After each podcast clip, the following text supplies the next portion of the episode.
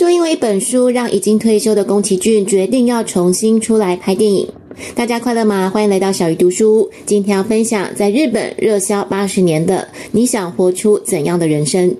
想要每周只花五点二零分钟就能掌握一本书的重点，记得按下订阅哦。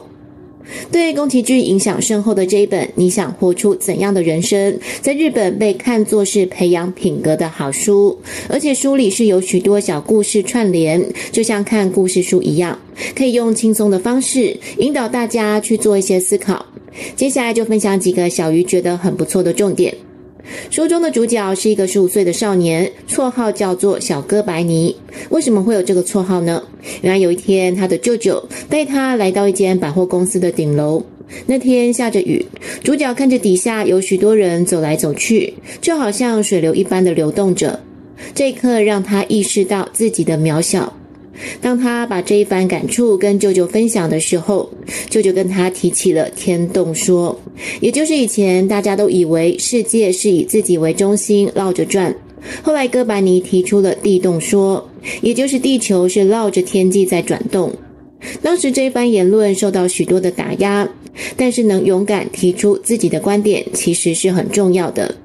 因此，舅舅就给主角取了一个小哥白尼的绰号，鼓励他能提出自己的观察，也开始理解到不把自己当中心。这就好像我们从小看着宫崎骏的电影，在那个环保还不被那么重视的年代，他就已经透过电影让大家去注意到，我们对于自己生活的环境做出了许多难以弥补的伤害。当我们以自己为中心，为了一时的方便，做出许多破坏环境的行为时，其实长远看下来，这些破坏最终还是会反扑到我们自己身上。如果我们也能跳脱以自己为中心这样的观点，试着以世界为中心来发想，其实很多做法或是行为一定会有所改变。比方，为了避免下水道的堵塞，你就不会为了一时的方便，把烟蒂或者是垃圾往水沟里扔。还有一个小故事是，即使放在现代，大家也都不陌生的霸凌事件。小哥白尼的班上有个被同学当作笨蛋的浦川，常常有同学会捉弄他。至于浦川会被欺负的原因，其实很韩剧，因为班上大部分同学的家长都是企业家、政府官员或是医生等，但是浦川家只是一个卖豆腐的，加上外表怪异、成绩不好，因此成为被欺负的对象。为了不让恶作剧变本加厉，浦川每次都尽量忍耐。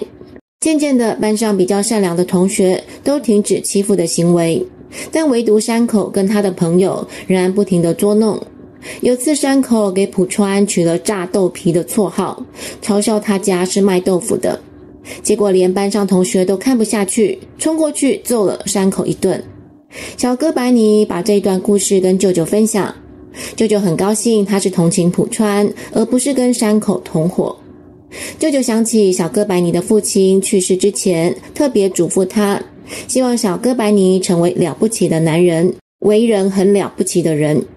而舅舅认为，对这些事情有了不起的想法，才能成为了不起的人。我们可以透过看书去学习了不起的人的思想，但是最终还是得靠自己去感受一切，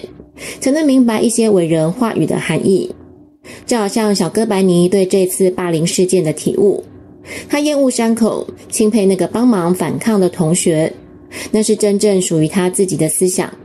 所以，当大家对某个情况、对某些事有什么样的感觉的时候，一定要想清楚，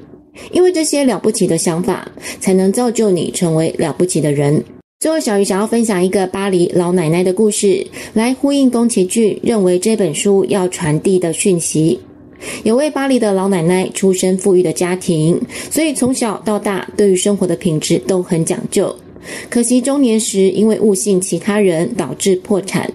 虽然后来只能住在小小的房间，但是老奶奶依然每天穿着以前保留下来的香奈儿套装，然后用很克难的厨具精心烹调三餐。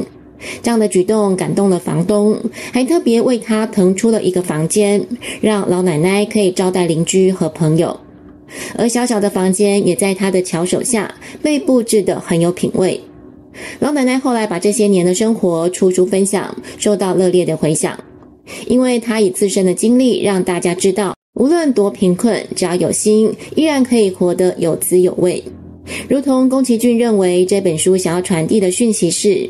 无论处在多么艰困或是残酷的时代，都要活得像个人。虽然这是一本已经热销八十年的书，但是有许多故事跟道理放在现代仍然相当的受用。虽然我们未必会像书中的小哥白尼一样，有一个舅舅可以在我们迷惘的时候提供一些想法跟建议，